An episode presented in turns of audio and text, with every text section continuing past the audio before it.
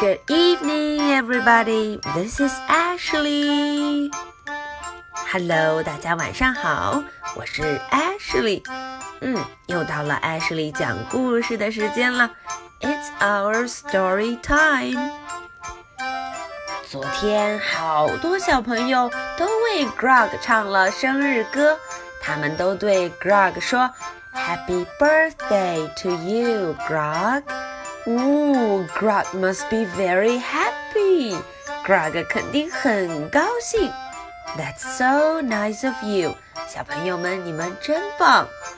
好，那么今天 Grog 要带着大家去一个地方。咦，会是哪儿呢？嗯，我们跟着 Grog 去看一看吧。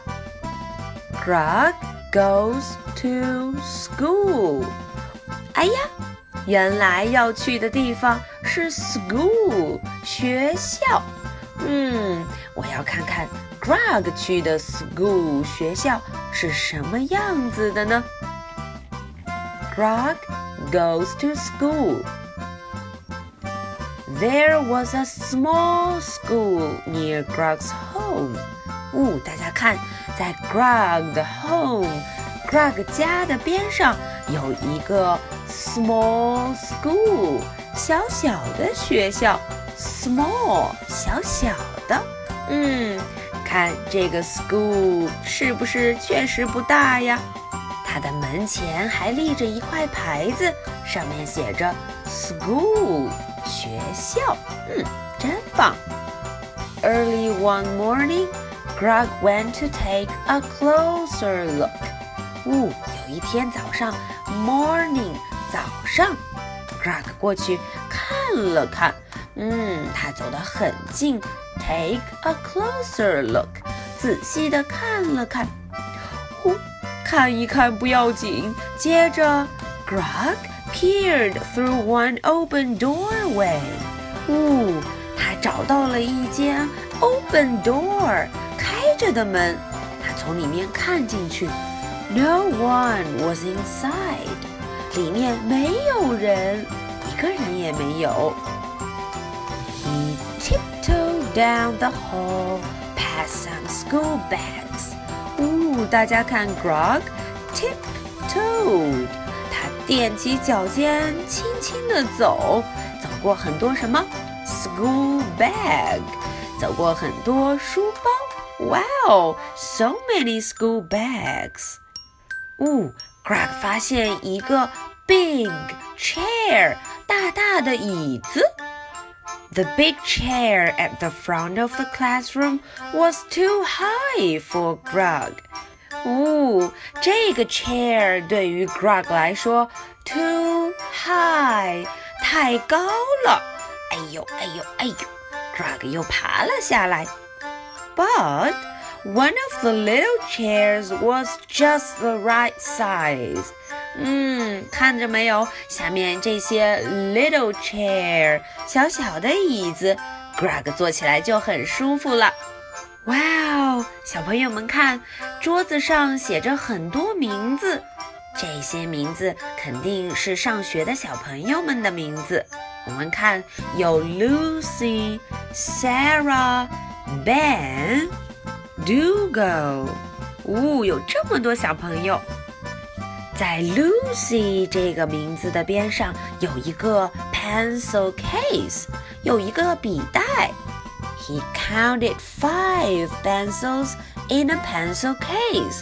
Greg 在这个 pencil case 里面找到 five pencils.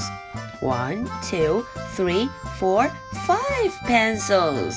嗯，有很多很多铅笔，一共有 five pencils. On the big desk, he found a stamp.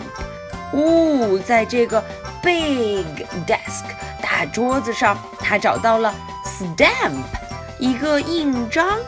哦，印章 stamp 是干什么用的？It made a picture on Grug's hand. 哎，大家看